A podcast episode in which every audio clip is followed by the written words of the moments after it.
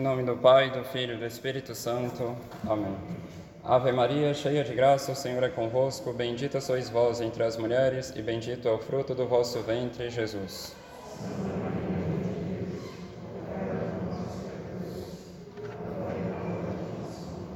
Nossa Senhora das Dores, São João Batista, em nome do Pai, do Filho e do Espírito Santo.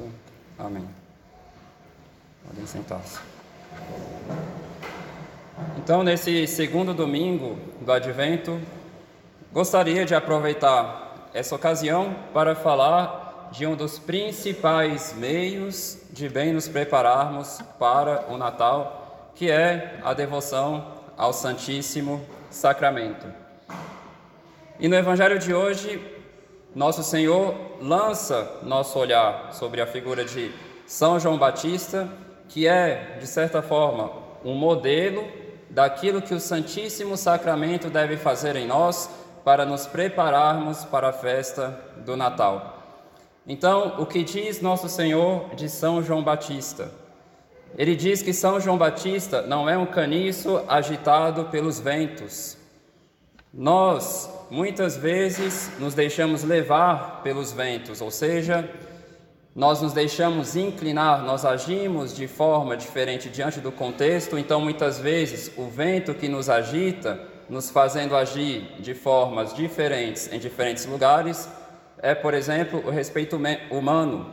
Né? Ou então o vento que nos agita é, são as paixões desordenadas. Né? Ou então na nossa vida de oração, nós nos deixamos levar pelo vento, ou seja, nós rezamos Sim, mas só quando dá vontade, só quando o vento, ou seja, nossas paixões, nos inclinam a isso. Então, a pessoa agitada pelos ventos, em outras palavras, ela não se deixa conduzir, ao menos como deveria, pela caridade. Ou seja, o vento que agita essa pessoa não é ainda a vontade de Deus. E é só essa vontade que deve, por assim dizer, nos inclinar para um lado e para o outro, e nada mais do que isso.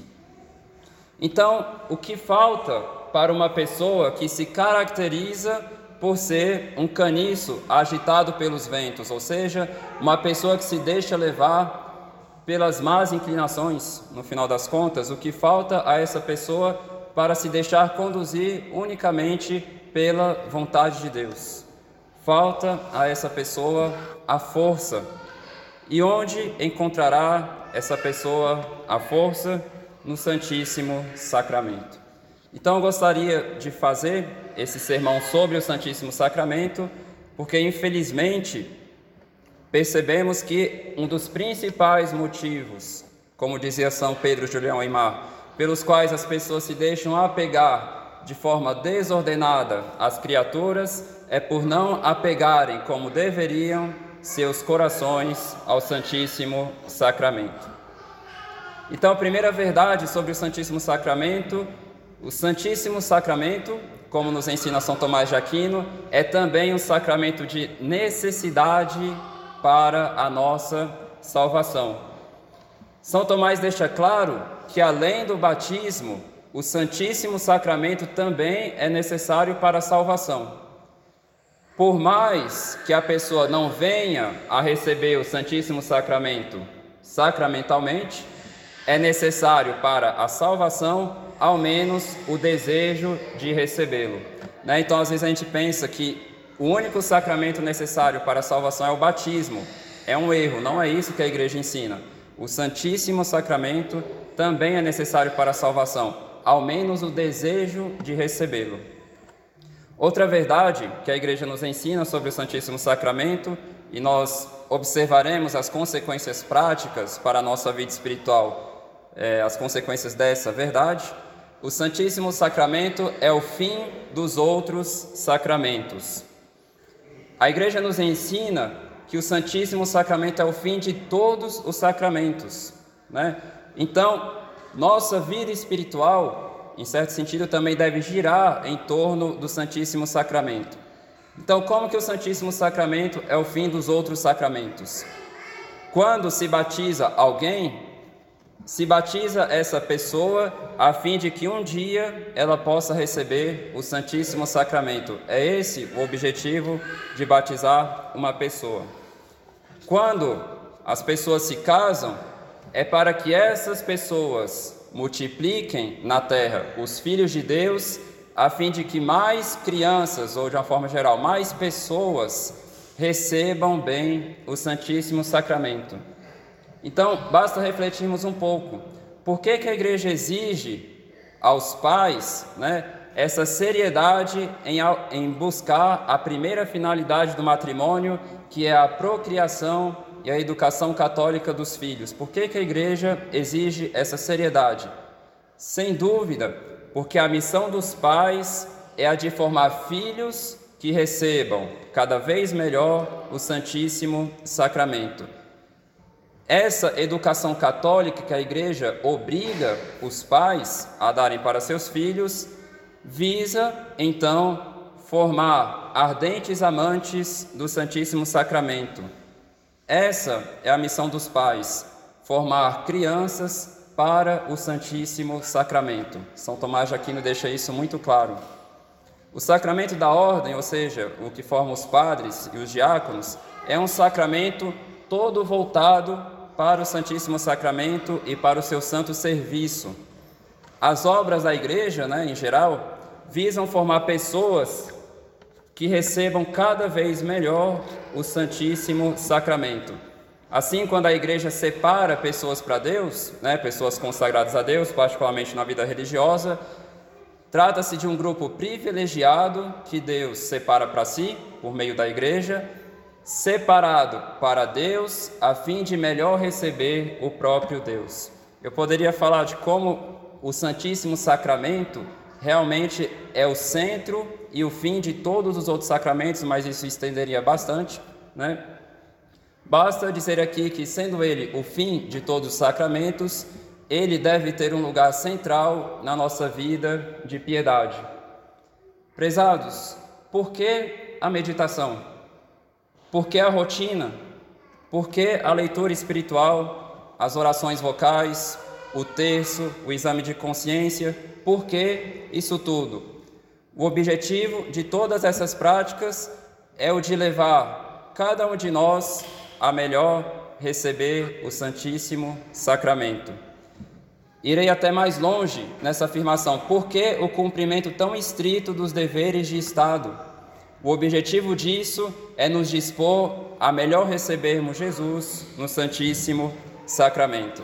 Então tem uma história interessante na vida de São Francisco de Sales.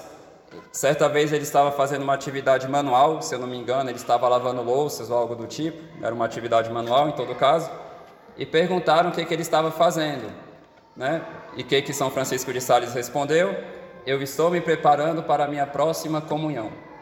Então, nas atividades né, que ele as atividades que ele fazia durante o seu dia já era pensando na próxima comunhão que ele devia receber. Né? Então, de certa forma, a partir do momento que recebemos Nosso Senhor no Santíssimo Sacramento, já devemos nos preparar para essa próxima é, visita de Nosso Senhor. É basicamente o que a gente está fazendo para o Natal. Estamos nos preparando para melhor festejarmos essa visita de Nosso Senhor no Natal. Então, quais são os efeitos desse, desse Santíssimo Sacramento e por que, que ele deve ter um lugar central na nossa vida de piedade? Então, São Tomás nos explica que o efeito que a paixão de Cristo teve para o mundo, de uma forma geral, é o efeito que o Santíssimo Sacramento produz no homem que o recebe. Então, todas as graças que nosso Senhor nos alcançou na redenção, ou seja, a vitória contra o pecado, o progresso espiritual e assim por diante, todas essas graças que na cruz nosso Senhor alcançou para nós de uma forma geral, nós recebemos ela no Santíssimo Sacramento. Então, tem aquela bela analogia de São Leonardo de Porto Maurício, Imaginemos um tesouro, né? Uma, um baú cheio de tesouros. Então, na cruz, nosso Senhor nos deu, Ele alcançou para nós esse baú cheio de tesouros. mas no Santíssimo Sacramento nós temos acesso a todas essas riquezas que nosso Senhor alcançou para nós. Então, no Santíssimo Sacramento, nosso Senhor se dá a nós como alimento. Ora, e aqui é uma analogia de São Tomás, assim como o alimento corporal fortalece o corpo, sustenta, nos proporciona aquilo que é necessário para o crescimento do corpo, repara nossas forças quando estamos fracos, de fome particularmente, e também nos alegra, assim também o Santíssimo Sacramento nos sustenta, ou seja, nos mantém vivos espiritualmente. Em segundo lugar, ele nos proporciona tudo aquilo que nos é necessário para o crescimento da, da nossa vida espiritual. Em seguida, terceiro, em terceiro lugar, ele restaura as nossas forças diante das nossas fraquezas. Então, muitas vezes as pessoas dizem: Nossa, eu sou muito fraco para praticar humildade, sou muito fraco para praticar paciência, sou muito fraco para perseverar na oração. Se nós somos fracos, nós devemos ir atrás da força, né? E essa força nos é dada no Santíssimo Sacramento. O Santíssimo Sacramento nos enche também de uma santa alegria espiritual, porque quando estamos com um amigo nosso, nós nos alegramos, e da mesma forma, o Santíssimo Sacramento enche uma alma que ama nosso Senhor dessa santa alegria. Então, São Tomás explica que essa refeição espiritual que o Santíssimo Sacramento nos proporciona é um aumento da graça e da caridade já que sem isso não podemos falar de verdadeiro fortalecimento espiritual. Então, São Tomás chega mesmo a dizer que a graça própria desse sacramento é a caridade. Então, por exemplo, assim como o batismo, a graça própria dele é fazer filhos de Deus, a graça própria do Santíssimo Sacramento é fortalecer a caridade. Já falamos repetidas vezes aqui na capela que a caridade deve ser o centro da nossa vida espiritual, pois não tem como falar de perfeição cristã sem perfeição da caridade. Pois bem, nosso Senhor não deixou nessa terra nada mais poderoso que o Santíssimo Sacramento para fazer uma pessoa progredir na caridade e viver de caridade. Quem ama só pensa em uma coisa: amar mais. Ora, qual seria a reação de uma pessoa que ama muito se alguém lhe dissesse que conhece um meio de ela crescer de forma única nesse amor? Então, no que toca nosso amor a Jesus Cristo, esse meio existe e ele nos foi deixado pelo próprio Jesus, o Santíssimo Sacramento. Então é por isso que Santa Maria Madalena de Paz dizia Basta uma só comunhão bem feita para nos tornarmos grandes santos. Por quê? Porque aquilo que santifica uma pessoa é a perfeição na caridade e uma comunhão bem feita, ela tem um poder único para fazer a pessoa progredir na caridade. Então São Tomás nos diz que mesmo, né, quando se trata da comunhão espiritual, se a pessoa faz a comunhão espiritual com a devida devoção, ela pode, às vezes, receber tantas graças quanta, quantas ela receberia se recebesse Nosso Senhor sacramentalmente. Então, disto tudo, podemos concluir que o demônio tem um grande interesse em afastar as pessoas do Santíssimo Sacramento, seja por escrúpulos, seja, por assim dizer, fomentando uma certa preguiça para as pessoas se aproximarem do Santíssimo Sacramento e assim por diante. Então, gostaria de encerrar com essas palavras de São Francisco de Sales, na sua introdução à, à vida devota, onde ele diz: É por isso que quem se aproxima muitas vezes e com devoção desta sagrada mesa recebe tanta força e vigor que é quase impossível que o veneno mortífero das más inclinações faça alguma impressão em sua alma. Não, não se pode viver desta carne de vida e morrer da morte do pecado. Se os homens no paraíso terrestre podiam preservar-se da morte corporal, comendo do fruto da árvore da vida, porque não poderão agora preservar-se da morte espiritual pela virtude deste sacramento da vida. Então, talvez muitos de nós estejamos preocupados por não sabermos como bem nos prepararmos para a festa do Natal. Talvez não temos força, forças para renunciarmos certos pecados, talvez não temos a, a força suficiente para resistirmos os diferentes ventos que tentam nos inclinar para diferentes coisas. Talvez não temos isso, mas se queremos bem nos prepararmos para o Natal, aproximemos-nos com confiança desse trono da graça que é o Santíssimo Sacramento. Em nome do Pai, do Filho e do Espírito Santo. Amém.